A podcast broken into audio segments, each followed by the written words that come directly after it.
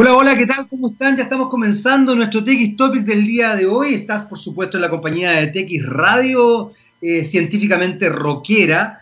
Eh, y hoy día vamos a tener dos conversaciones bastante interesantes, una vinculada al mundo de la inmobiliaria y otra vinculada a eh, cómo se ha ido desarrollando nuestro, nuestra sociedad a partir de esta crisis sanitaria. Y ya que estamos hablando de la crisis sanitaria, ¿has pensado cómo se va a superar esta crisis desde el punto de vista del bienestar del, planeta y también de la sociedad.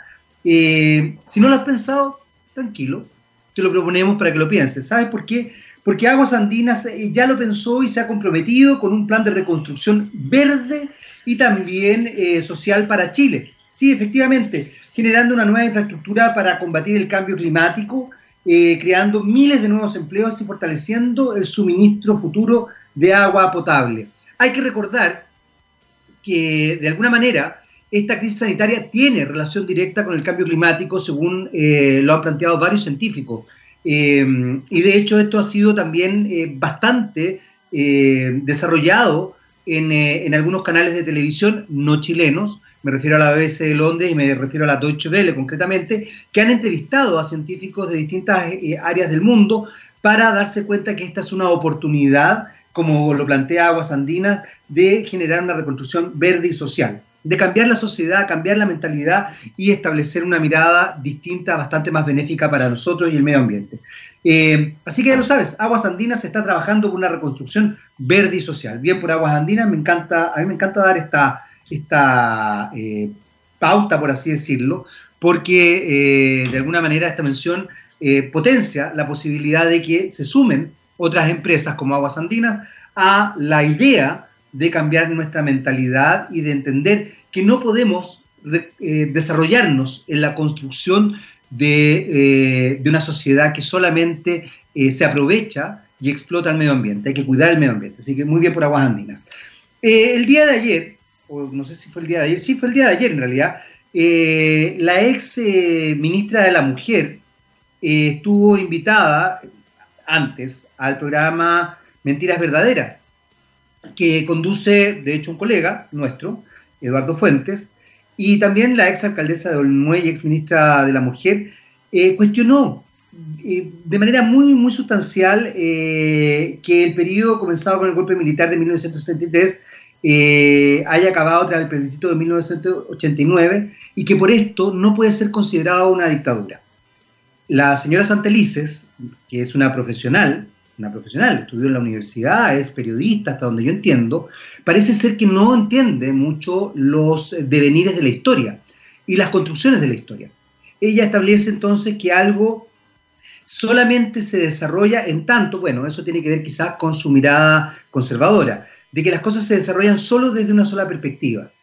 Eh, quizás habría que informar a la señora Santelices que una dictadura puede terminar de manera democrática, no tiene que terminar necesariamente de manera dramática. Eh, y esto no hace que deje de ser una dictadura, porque una dictadura es un gobierno totalitario, donde una junta de gobierno o una persona, en este caso su tío abuelo, porque hay que recordar que ella es sobrina nieta del dictador Augusto Pinochet, eh, es, ¿cómo se llama? Fue quien manejaba todos los poderes del Estado. Y no solamente los poderes del Estado, el Ejecutivo, el Legislativo y el Judicial, sino que además manejaba también la prensa. Eh, entonces sí era una dictadura, más allá de que se haya terminado tras un plebiscito eh, en forma democrática. Eh, por otro lado, también la, señora Santelices, esta periodista, ex alcaldesa de Olmuey, ex ministra de la Mujer, se planteó como que estaba muy molesta cuando hay personas de derecha que incluso participaron del gobierno militar y de las Fuerzas Armadas y que hoy día hablen de dictadura. Eso me parece ya mucho. Lo que quizá habría que decirle a la señora Santelices es que, eh, es que una dictadura es más allá de si uno participa o no, y que la gente tiene la posibilidad de cambiar de opinión. Eso por de pronto, parece que ella no, no entiende que la gente pueda cambiar de opinión. Pero además de que la gente tenga la posibilidad de cambiar de opinión, una persona puede estar de acuerdo con el golpe de Estado y con la dictadura, pero no deja de ser golpe de Estado y dictadura. Las cosas por su nombre. El broche de oro de esta entrevista que desarrolló junto a Eduardo Fuentes es que dice que ella no puede calificarlo como dictadura, porque nació el 78 y esto golpe de Estado se desarrolló del 73 en adelante, ¿no? Hasta el 89. Eh, bueno, me acabo de enterar de que en realidad todos los eh, profesores de historia quedaron sin trabajo, porque no sé cómo van a enseñar historia si es que eh, una persona nació después de un cierto hecho. También me acabo de enterar que no sé cómo vamos a hablar de la Revolución Francesa. Yo, yo mencionaba la Revolución Francesa como Revolución Francesa y resulta que nació eh, se, desarrolló en 1789. Yo, nací, yo soy viejo, pero nací en 1965, el 11 de junio, o sea, mucho tiempo después. Eh, raro, raro la señora Santalice, en realidad mi consejo es que eh, quizás sea bueno que estudie un poco más de historia. Pero no solamente eh, hay noticias donde la comunicación nos enfrenta a situaciones que tenemos que eh, observar con mayor juicio crítico y con mayor cuidado también. Cuando desarrollamos comunicación tenemos que ser más cuidadosos. porque, insisto, la señora Santelice puede estar completamente de acuerdo con la dictadura y con el golpe de Estado, completamente de acuerdo. No estamos aquí juzgando su ideología, pero sí tiene que eh, referirse a las cosas con el nombre que tienen. Pero hay una noticia que es bastante buena y que nos tiene muy contentos porque las tesis fueron la portada de la revista Time este, este día de hoy y fueron consideradas además la eh, parte de las 100 personas más influyentes del 2020. Esto obviamente según este magazine estadounidense que todos los años saca la revista Time, donde eh, en el fondo muestra quienes han generado cambios positivos en la sociedad.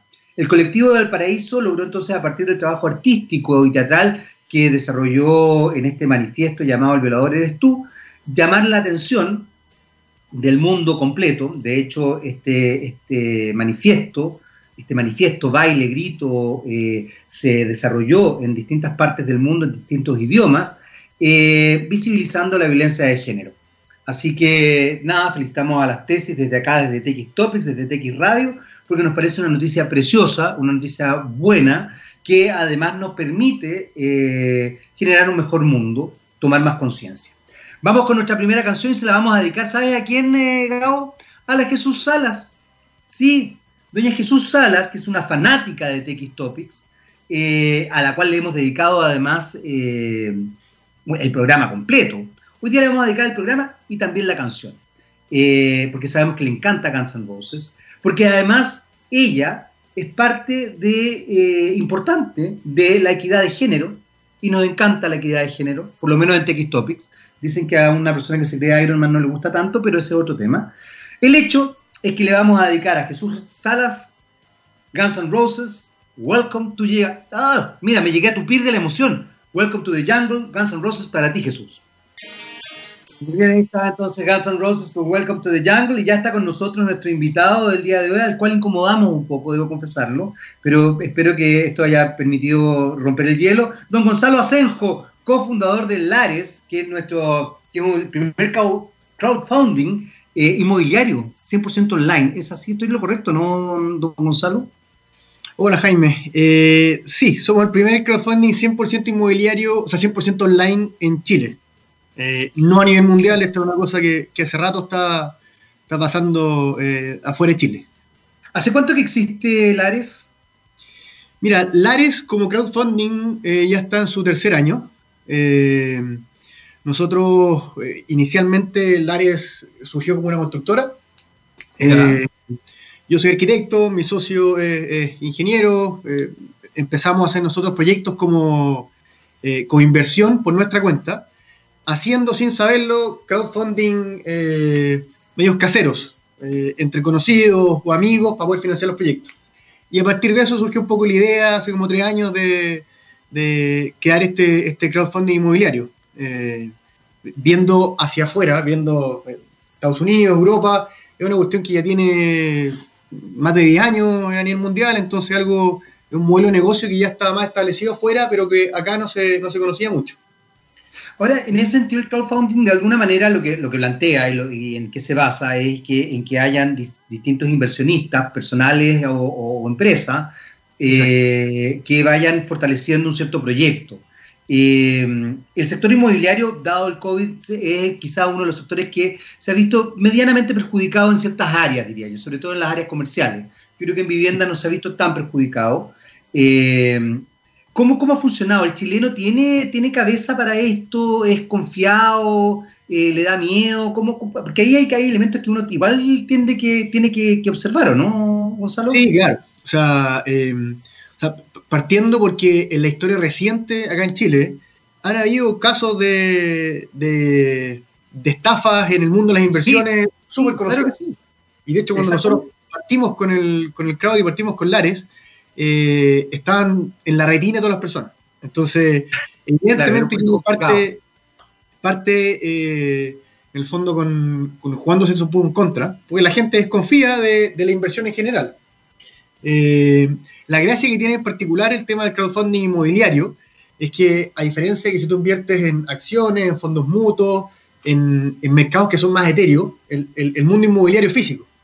Y en el caso de nosotros, todas las inversiones están respaldadas por un bien físico, ya sea un terreno, eh, una casa. Eh, entonces, la gente cuando invierte, nosotros funcionamos, para explicarlo en, a grosso modo, nosotros funcionamos con sociedades por acciones. Eh, creamos una sociedad por acción para cada proyecto. Entonces, eh, por ejemplo, el proyecto Casa Bosque, que fue un proyecto que hicimos en Algarrobo, consistía en comprar un terreno, construir una casa y venderla. Y nosotros creamos la sociedad Casa Bosque SPA. La gente cuando invierte compra acciones de la sociedad y esa sociedad es la que compra el terreno y construye la casa. Entonces, tú básicamente cuando inviertes lo que, lo que haces es que eres dueño de un porcentaje de esa casa y un porcentaje de terreno. Y en ese sentido, eh, es una inversión que tiene, que tiene ese respaldo como en ladrillos, como se dice, o en, un bien físico. Eh, e, e, eso no ha diferenciado o es la gran diferencia eh, con medios de inversión más tradicionales que en el fondo no, tienen que ir con algo, con algo físico. En ese sentido, Gonzalo, es interesante el, tema que, que, propones, porque de alguna forma, cuando uno se, se, establece en una mirada desde las inmobiliarias, también va observando cómo van cambiando ciertas, ciertas dinámicas. Eh, hoy día la preocupación respecto al medio ambiente, por ejemplo, es sustancial. Eh, ¿cómo, cómo, van, ¿Cómo van trabajando ustedes todos los, eh, todos los aspectos que se están desarrollando, incluso a partir del COVID? Porque el hecho de que estén 100% en línea ya, ya es fantástico, digamos, porque les permite trabajar en línea, les permite desarrollarse en línea y finalmente estar, estar en, en, las dinámicas que se desarrollan hoy día. Pero hay otros elementos que han surgido a partir del COVID, que tiene que ver fundamentalmente con las economías verdes, que tiene que ver fundamentalmente con el medio ambiente, que eh, influyen sin duda alguna en, eh, en, los aspectos inmobiliarios. Eh, y no solamente en relación a eso, sino que también, incluso, y tú como arquitecto quizás lo vas a entender muy bien, desde las perspectivas urbanas, estéticas también, o sea, uno de repente ve barrios maravillosos que son quebrados eh, desde la estética por un edificio, no sé si horrible, pero que no tiene ninguna relación con el barrio y que rompe el barrio. Eh, y, que de verdad eh, se crea la fantasía de que le da poder, o sea, Chile se ha constituido mucho en la idea de que el progreso tiene que ver con los espejos. y extrañamente las sociedades más sostenidas y más, con mayor progreso son aquellas que, que valoran sus instancias, que cuidan, que protegen, que reconstruyen, que, que tienen otro, otro tipo de cosas. ¿Cómo lo, cómo lo han visto ustedes esa parte, Gonzalo? Mira, eh, ahí hay varias cosas. Eh, por un lado está cómo nosotros eh, abordamos ese tema y cómo nos hacemos un poco cargo de incluir sustentabilidad en nuestros proyectos y, y, que tiene que ver más que nada con una inquietud nuestra y de sumarnos a la ola de lo que ya viene pasando hace 15 años en términos de sustentabilidad, por ejemplo.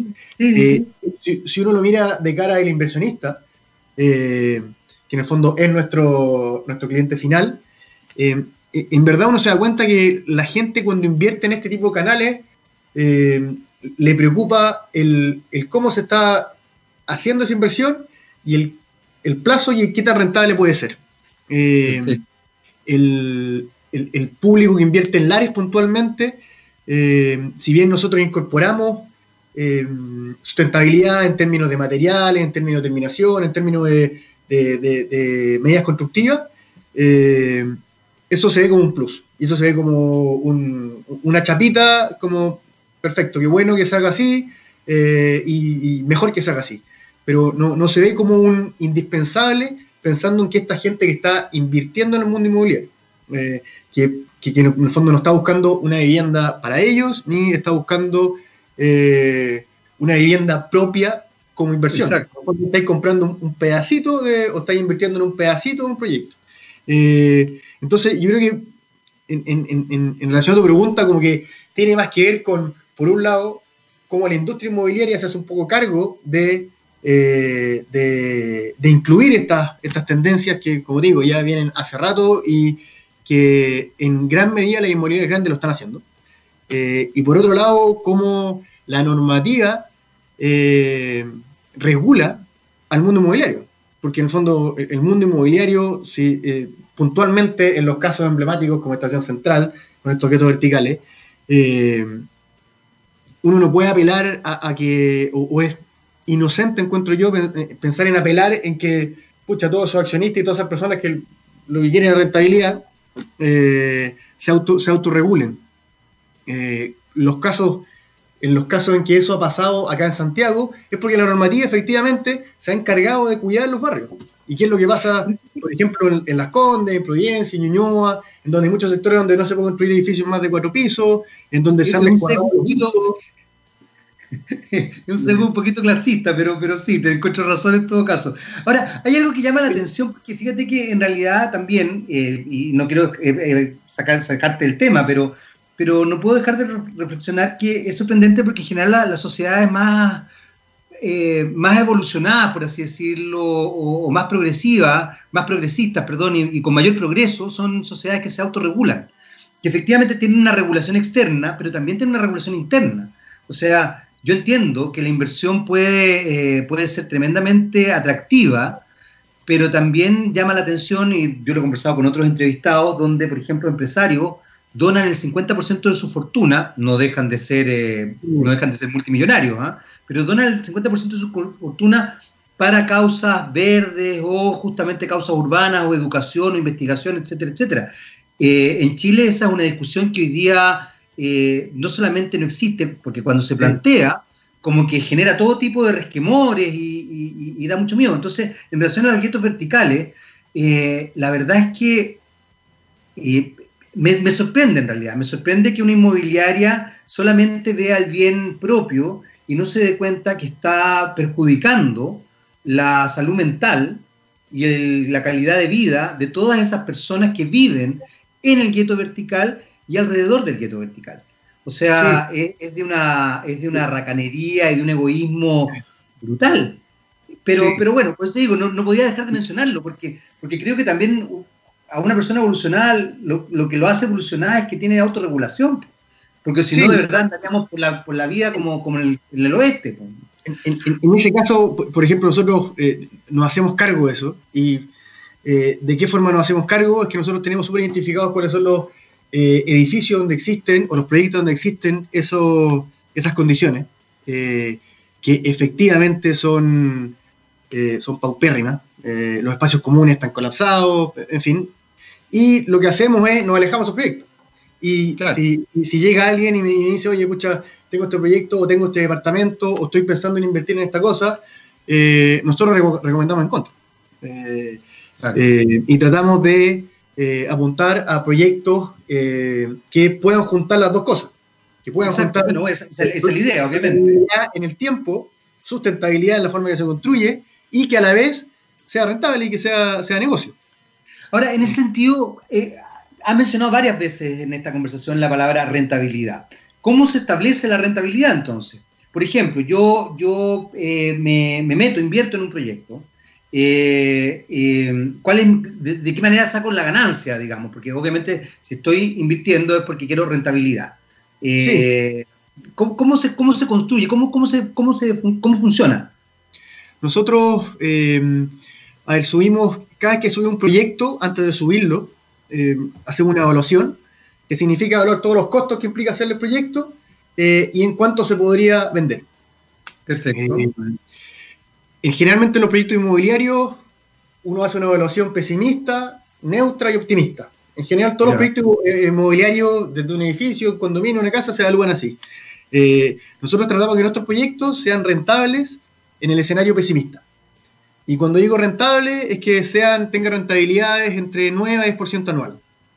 Eh, entonces, eh, nosotros cuando subimos el proyecto, tú puedes ver la rentabilidad estimada que tiene ese proyecto de acuerdo al valor de venta eh, que, que, tiene según las condiciones del mercado.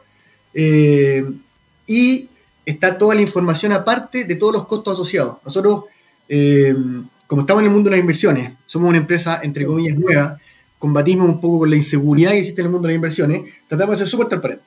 Y en ese sentido, eh, junto con subir la información del proyecto en sí, eh, cuando digo proyecto es construir una casa, comprar una casa para remodelarla, eh, cosas de ese tipo, nosotros aparte subimos todos los costos financieros asociados a ese proyecto, que incluyen crear sociedad, contabilidad, el corretaje de propiedades para comprar la propiedad, en fin, está todo detallado. y junto a eso, el valor de venta estimado. Entonces, ese delta es lo que me da a mí la rentabilidad que va a obtener el proyecto. Eh, en general nosotros estamos, trabajando con proyectos que tienen eh, plazo de retorno de 12 a 24 meses, dependiendo del proyecto. Eh, y las rentabilidades son un poco las que te comento, son 9-10%. ¿Qué significa eso? En Lares tú puedes invertir desde 100 mil pesos en cualquier proyecto. Entonces, por, decirte algo, si inviertes un millón de pesos, al año deberías recibir 100 mil pesos de, rentabilidad. y eso, eh, desde ese punto de vista, ¿hay proyectos que se, que se perpetúan en el tiempo o hay proyectos específicos por ejemplo, lo que tú decías, eh, ¿sabes qué? Te propongo, Gonzalo, que compremos tal casa, la remodelemos y la vendamos, y yo ahí sacamos una cierta cantidad de plata, no sé, por X, o, eh, o, la arrendamos y vamos sacando plata. ¿Cómo, cómo funciona en ese sentido? ¿Van dependiendo de los proyectos? ¿Tienen un equipo que vaya viendo cada proyecto? ¿Cómo, cómo, cómo se estructura en ese sentido el negocio? Eh, nosotros, a ver, en, la inversión inmobiliaria tradicional tiene dos caminos. Un camino en la renta, que es cuando compras algo para arrendarlo por X tiempo, y otro camino en el desarrollo, sí. cuando uno construye algo para venderlo. Nosotros eh, hasta ahora hemos financiado y hemos trabajado con puros proyectos que tienen que ver con desarrollo. Entonces, por eso los plazos de retorno eh, tienen andan entre 18 meses, 20 meses, que es lo que uno se demora más o menos en eh, comprar un terreno, construir una casa y venderla. Eh, si eventualmente nosotros estamos analizando la opción de renta, ¿qué significa comprar varios departamentos, arrendarlos por X periodo y, en el fondo venderlos a mediano plazo? ahí la estructura es distinta porque ahí en el fondo son proyectos a 5 años, a 7 años, que tiene que ver más con, con a mediano a largo plazo. Y y nosotros para cada proyecto, e, efectivamente, nosotros tenemos un, equipo de eh, evaluación de proyectos, eh, donde eh, ya sea alguien externo llega y me dice, oye, mira, tengo este terreno, quiero hacer este proyecto, lo podemos cofinanciar, veamos, analiza la rentabilidad, analiza en el fondo, evalúa si es un proyecto que tiene sentido, y tenemos un equipo que se dedica a eso, y aparte tenemos otro equipo que, o el mismo equipo, la verdad, que busca proyectos y busca oportunidades, busca, eh, en Algarrobo, por ejemplo, eh, eh, se hizo un condominio nuevo con unos terrenos que están a buen precio, que permiten construcción de casas y, sacar un, delta. Entonces tenemos eh, un poco las dos cosas, por el lado de la evaluación y por el lado de, autogestión de proyectos. Y en ese aspecto, entonces, Lares funciona también como corretaje, ¿o no? No, Lares en sí funciona exclusivamente como eh, la gestión de los proyectos, el fondeo y la administración. Tenemos una empresa hermana eh, que se encarga del corretaje de, las propiedades. Eh, que se llama Penthouse y que en el fondo funciona paralelamente al área. La idea es no, estar. no estar sí, no Abarcando todo en el fondo con, el mismo, con el mismo sombrero. Entonces, por eso decidimos tener líneas paralelas. Perfecto. ¿Cuánto tiempo lleva la ARES, Gonzalo? Tres años. Este es nuestro tercer año de funcionamiento. Nosotros, eh, a ver, para el desarrollo, eh, el primer año fue más que nada desarrollar el modelo legal e implementar la plataforma. Eh, en general, la gente, no sé si tú has invertido o tienes propiedades, pero en verdad el, comprar una casa o el invertir en una propiedad en Chile está diseñado para que sea todo análogo, todo eh, con trámites presenciales, eh, eh, es bien engorroso. entonces fue un desafío el poder implementar este modelo de inversión en el mercado inmobiliario para que sea online, 100% online de cara al inversionista. Entonces tuvimos un periodo, no sé, ocho meses al principio de desarrollo de, esa, de ese modelo. tuvimos el, apoyo, hemos tenido el apoyo de dos fondos Corfo para poder desarrollar el modelo eh, y ya estaban funcionando full hace, con la plataforma andando hace un par de años. Se nos está acabando el tiempo, pero no puedo dejar de preguntarte lo siguiente. Hoy día, eh, dentro del mundo inmobiliario, eh, todo lo que es el trabajo en oficinas, no sé si ha pasado tanto en Chile, pero en otras partes del mundo ha pasado fuertemente, que justamente esa parte inmobiliaria está en baja de manera brutal. Eh, incluso en, ámbitos ya, eh, por ejemplo, las terapias incluso hoy día se pueden desarrollar en esta, en esta dinámica. Estoy pensando en, la salud mental, fundamentalmente, que en Chile escucha que hace falta. Eh, y, cómo se llama, y para qué decir otra, otras, otras instancias, como incluso la que ustedes están desarrollando. Eh, ¿Cómo ves tú que vaya a ser el, proceso en adelante? Porque una cosa es la vivienda, también yo soy de los que apela a la descentralización de Chile, así que espero que se empiecen a generar eh, mejores instancias laborales también en otras regiones, porque probablemente la gente se viene a Santiago fundamentalmente por eso. Eh, pero esto también ha abierto todas esas posibilidades, todas esas posibilidades. ¿Cómo ves tú el, futuro del mundo inmobiliario, entendiendo que esa parte está muy en baja y lo otro puede subir? y yo encuentro que es súper eh, interesante lo que puede pasar de ahora en adelante. Eh, mi impresión es que si la cosa se mantiene, o sea, es que esto nos abrió la, visión a que efectivamente, como tú dices, uno puede trabajar de la casa y uno puede hacer muchas cosas eh, no presencialmente. Y, y, en ese sentido yo creo que si bien las oficinas y el espacio de oficina ya venía reduciéndose de hace algún tiempo ahora, con los cowork, con la flexibilidad laboral, esto yo creo que ahora va, va a tender a aumentar mucho más. Y que mucha gente eh, y muchas empresas van a reducir su espacio de trabajo para tener la mínima cantidad de personal que necesitan o que quieren estar ahí y el que puede estar en la casa puede trabajar en la casa. Entonces yo creo que eso va a significar, uno, el, puede que haya un auge en estos espacios de trabajo flexibles, como los cowork, y dos, que puede que cambien los espacios eh, residenciales. Porque en el fondo un edificio ahora capaz que tenga que incluir un, espacio común de trabajo en el primer piso o muchas más oficinas personales o cosas así, pensando que efectivamente la, gente puede trabajar de la casa. Y yo creo que eso también va a contribuir a la descentralización. Ayer leí un reportaje de una chica que, que ella que sigue trabajando en el Garrobo, por ejemplo.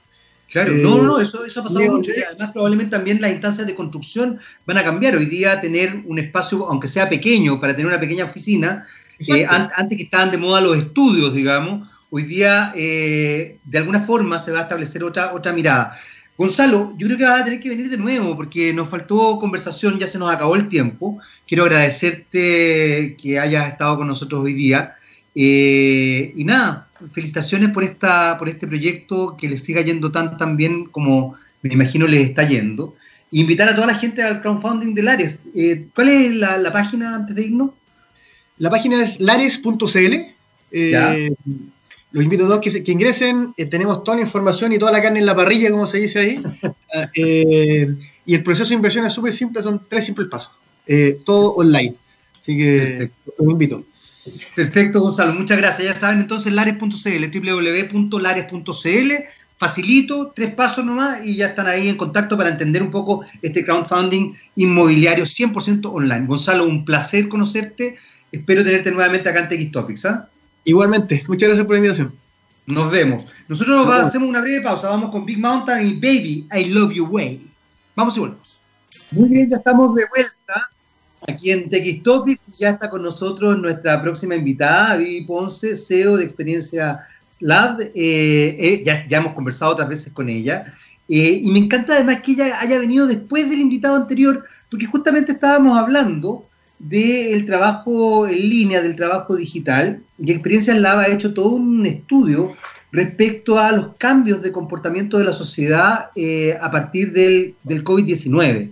Eh, Vivi, ¿cómo estás? Qué bueno verte. estoy muy bien en Puerto Varas, tratando de potenciar el trabajo eh, en la región, de centralizar este país. Hoy día tenemos una oportunidad como nunca de poder trabajar de cualquier parte del mundo. Eso ya está sucediendo, está sucediendo en Chile y en todo el mundo, producto del reacomodo que ha tenido la economía y eh, los negocios. Entonces, hablemos un poquito de cómo está la cosa en teletrabajo. Eh, estábamos hablando en off, ¿cierto? De que se están reacomodando todo, todo. Hay todavía una, una porción de ejecutivos de alto nivel que son muy conservadores y que postulan que el teletrabajo tiene bajos niveles de productividad. Pero si nosotros miramos el último informe de mis amigos de Boston Consulting Group, que son una tremenda consultora y que cobran miles de millones de dólares para hacer no como experiencia, pero les tengo mucho respeto. Mira, cuando tú estás on-site, o sea, estamos todos juntos, tú tienes un 55% de productividad en un grupo de trabajo en el mundo. Estas son eh, cifras mundiales. Y cuando estás remoto tienes un 56% de productividad. Entonces, hay un punto más de productividad. O sea, esto de, de, de que hay una baja en productividad no es así. De hecho, eh, hay algunas, algunos grupos de trabajadores de toda índola que se han, se han ido como en un modelo de transición, esto de que van dos días a la oficina, se quedan tres días, etcétera, y ahí sí que hay un golpe en la productividad, que es un llegáis a 44%.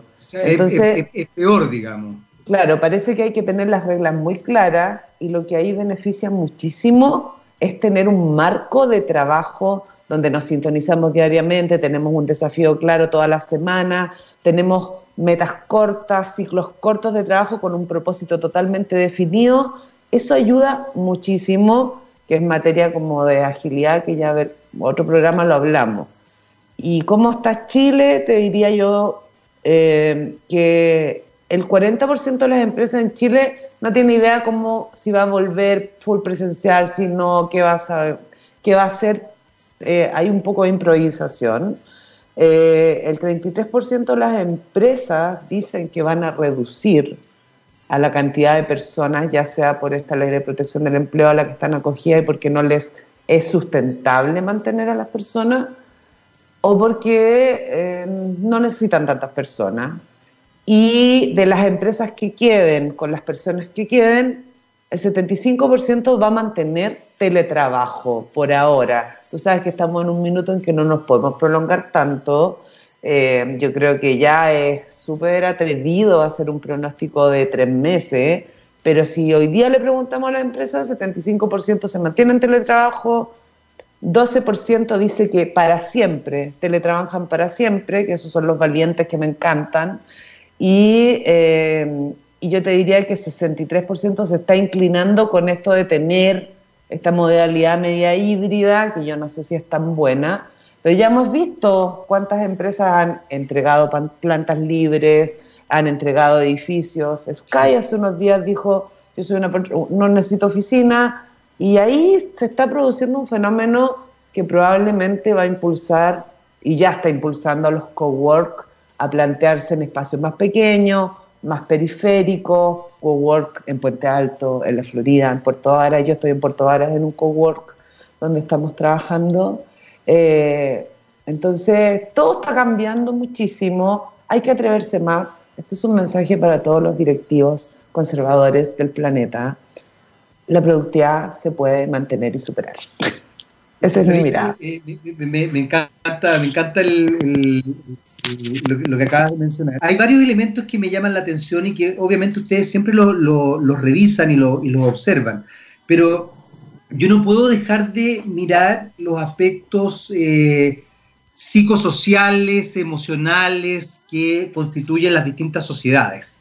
Eh, las culturas organizacionales como las culturas sociales en macro eh, marcan ciertas tendencias y en ese aspecto, Vivi, eh, me da la sensación de que el chileno, como tú bien lo dices, es bastante conservador eh, y también eh, no sabe cómo enfrentar las dinámicas inmediatas con una proyección a futuro sin sin, sin, a ver, sin, sin incorporar el, beneficio inmediato. Me, me, da la sensación de que hay, hay un juego medio medio perverso de alguna manera. ¿ah?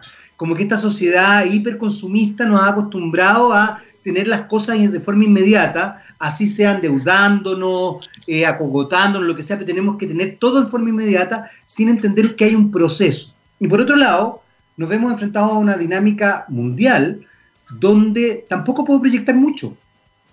Eh, pero por eso no tengo que dejar de hacerlo. No sé si, no sé si me explico. Sí, el peor caldo cultivo para un controlador.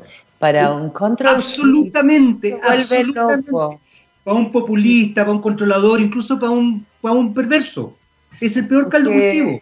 Es que claro, por ejemplo, ahora nos no han estado invitando a hacer planeación a dos años para las organizaciones. Antes las organizaciones eh, se planeaban a cinco años y ahora quieren a dos y yo les he dicho que no, que muchas gracias, no porque nos sobre el trabajo y no queramos trabajar, pero creo que ya está bueno y tenemos que irnos a ciclos súper cortos donde tengamos mucha flexibilidad, ¿se entiende? Y generar algunos cambios culturales importantes y hacernos cargo de la salud y bienestar y el autocuidado de las personas en este escenario de trabajo. Mm. Desde usted, señor presidente, que parece que está trabajando y está sobre revolucionado, eh, cuídese, y tomen buenas decisiones. Aprovecha de firmar Escazú, por ejemplo. Y desde todas las... Discúlpame, pero tengo... No, no, no, por favor, qué bueno que lo dijiste. Es que fíjate que se me había pasado el tema de Escazú, es que yo hoy día en la editorial, no sé si alcanzaste a escuchar, en la editorial me fui con, la señora Santelice y después felicitando las tesis, entonces no alcancé a, meter Escazú. Pero sí, me parece excelente, por favor. Pero así es como, es que en todos en los ámbitos de poder, en todas todos los directivos están viendo una avalancha, todo el mundo está replanteándose todo. Nosotros, ponte tú, estamos haciendo el Netflix del teatro para, Latino, para Iberoamérica, ahora, en este minuto. Entonces, imagínate una las personas que están en esa industria, imagínate la avalancha de cosas que están armando, de mundos nuevos que están visitando, y así te podría contar un montón de cosas y la cantidad de decisiones que están tomando todos los días y me quiero detener en los cambios culturales eh, que hay que introducir, porque esto no es de que nos vamos mañana a teletrabajo, desde que mañana somos eh, empresas totalmente digitales, eh, somos empresas que tenemos un core tecnológico, porque no lo sabemos y necesitamos digerirlo, y necesitamos el tiempo, pero también necesitamos el, el autocuidado, el nivel de reflexión que requieren estas cosas.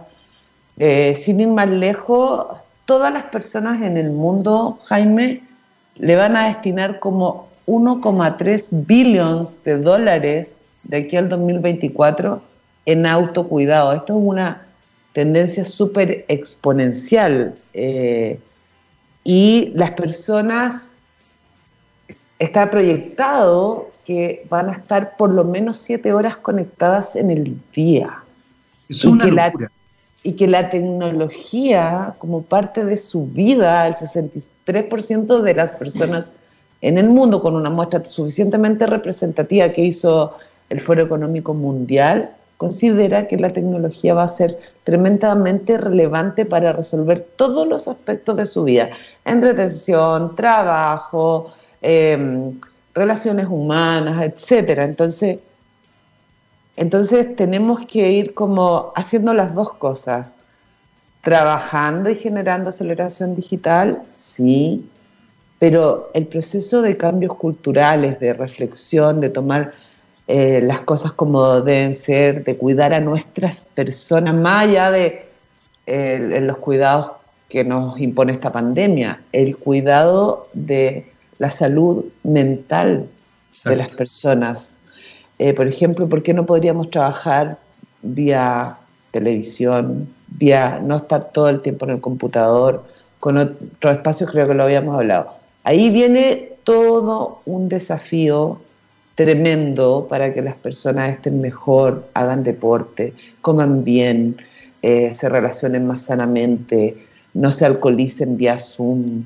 Ahí, Te digo, yo unos amigos en California que están con una campaña para evitar que sus colaboradores eh, cometan excesos en la soledad de una pantalla, en la soledad de tu computadora. Termináis borracho. O sea, los testimonios son increíbles. Termino borracho frente a una pantalla y estoy solo a mi alrededor. Eh, y la imagen es brutal. La imagen es brutal y, la tenemos todos muy cercana. Sí. Y, ahí tenemos que hacer cosas. Pero te solo para cerrar la idea, y ahí es cuando viene una organización que está totalmente sensibilizada con sus personas y entonces se hace cargo de eso. Y entonces esto que antes me daban días de vacaciones o me iban, me pasaron una persona que me ayudara en las labores del hogar o me daban un bono, hoy día se hacen cargo de, esto, de, mi salud mental, de que yo esté bien, de que no esté tan expuesto. Hay, mucha tela que cortar ahí. Yo, mira, siempre me pasa lo mismo contigo, Vivi, pero, pero por favor, yo, ya sé que aquí hay conversaciones aparte tuyas con, el señor Sala, así que vaya a tener que decirle un día que te, que te dé un programa completo, porque siempre son estos, estos como espacios así pequeñitos. Hay varias cosas, por supuesto se nos acaba el tiempo, pero hay varias cosas que no puedo dejar de mencionar. Primero, el cambio, a ver, el cambio económico, el cambio de mentalidad económico que económica que tenemos que hacer. Yo creo que la productividad va a cambiar y por ende va a cambiar también eh, las dinámicas de, funcionar, las dinámicas de ganancia. Yo, tengo la sensación, Vivi, no sé si tú, si tú compartes conmigo esta idea, pero de que el cambio es muy profundo, es muy profundo. Cuando tú hablas de, de las dinámicas culturales, creo que alguna vez lo conversábamos, el lenguaje establece la posibilidad de simbolizar la realidad, que es una de las cosas bonitas y por eso se dice que la comunicación y el lenguaje generan cultura, porque simbolizan la realidad. Desde ahí se crea el arte, todo eso. Cuando te cambia la dinámica del lenguaje, estamos frente a una pantalla, te cambia el simbólico. Y ese es un cambio potentísimo. Y yo tengo la sensación de que la gente no lo está viendo. Y de verdad a mí me preocupa, porque creo que hay dos patas que son importantes. Por un lado, entender que este modelo de, de hiperconsumo ya no va más, de verdad no va más. Por ende, hay que cambiar radicalmente muchas cosas, desde la descentralización, que estoy completamente de acuerdo contigo, hasta las dinámicas de consumo, hasta qué es lo que pasa con ciertas empresas. Tú mencionabas el tema de las oficinas, que tienes toda la razón. Eh, sí, pero es mucho más allá, Jaime, ponte tú. Hablemos de los malls. Un país que quiere ser, un, Santiago que quiere ser California, si uno... Eh, que, se muere por la mayor cantidad de malls por metro cuadrado. Claro, por favor, más malls. Por ejemplo, ese negocio está tremendamente amenazado. Si los malls no se repiensan a abrirse a hacer un poco más espacios públicos y otro tipo de tienda, probablemente van a morir, le guste o no le guste al director ejecutivo de esos malls. Eh, y esto es una tendencia porque lo que sucedió es que el fenómeno del hay dos fenómenos. Uno que es el del e-commerce, que avanzó lo que tenía proyectado en 10 años, lo avanzó en 6 meses. ¿sí? Entonces estamos todos comprando, y si no es por un e-commerce, estamos comprando por WhatsApp, por Internet, por, donde queráis, compramos. Y también se ha generado una, una conciencia en las personas que a mí me alegra mucho, que tiene que ver con las compras en, en tu entorno cercano, en tu barrio, y en potenciar marcas que no son globales, que no están tan expuestas, entonces yo hago ejercicio con ese personal trainer que yo le tengo cariño, que genera una relación vinculante, en mi caso, por ejemplo, yoga con el Nacho, o no sé cómo es en tu caso, y esas marcas se empiezan a potenciar. 70% de las personas en el mundo están en eso, en consumir cercano, en marcas locales, en no mol, en no atreverse, a, en no querer volver a lo que estaba establecido, pero por supuesto que los chilenos siempre tenemos ahí como ciertas dudas y esto de ser tan conservadores nos frena un poco, pero yo te diría que tarde o temprano las cosas van a ser como te estoy contando. A veces en Chile nos demoramos mucho más porque obviamente nuestros queridos tomadores de decisiones tienen que rendir cuentas ante un directorio que está que tiene que ganar eh, dinero, obviamente, y que tiene un modelo que, que a veces no logra mm, instalar todos los cambios con la celeridad que se requiere, pero también confío en esa maravillosa inteligencia que, tienen, que tiene nuestro país, que lo hace ser el país más destacado en la región. Eh, hoy día que estamos viendo como Argentina y muchos se desploman, ¿cierto? Que creo que eso va a primar y yo estoy súper optimista de que las cosas se van a lograr hacer bien y en pro de todos. Pero espero que se pongan todas las pilas. Pero lo mismo, Vivi, por favor, por favor, en serio te lo pido, te lo pido súper sinceramente. Habla con el, habla con este gallo que se crea Iron Man y te venís un, programa completo. Ya, pues. Porque ya, ya no se nos fue el tema, ya se nos fue el tiempo, mujer. No creer que se nos pasó el tiempo, bueno. Oye, me quedó, me quedó todo lo que es el, el aumento de la categoría de insumo de hogar, la conciencia en salud y autocuidado, que lo mencionamos muy por encima para mi gusto. Eh, el tema del entretenimiento online, lo que están haciendo con teatro y, y Netflix es maravilloso potenciar la cultura. de verdad, hay que venir de nuevo. La cultura que no está en la agenda de nadie. No, pues, de nadie, ¿no?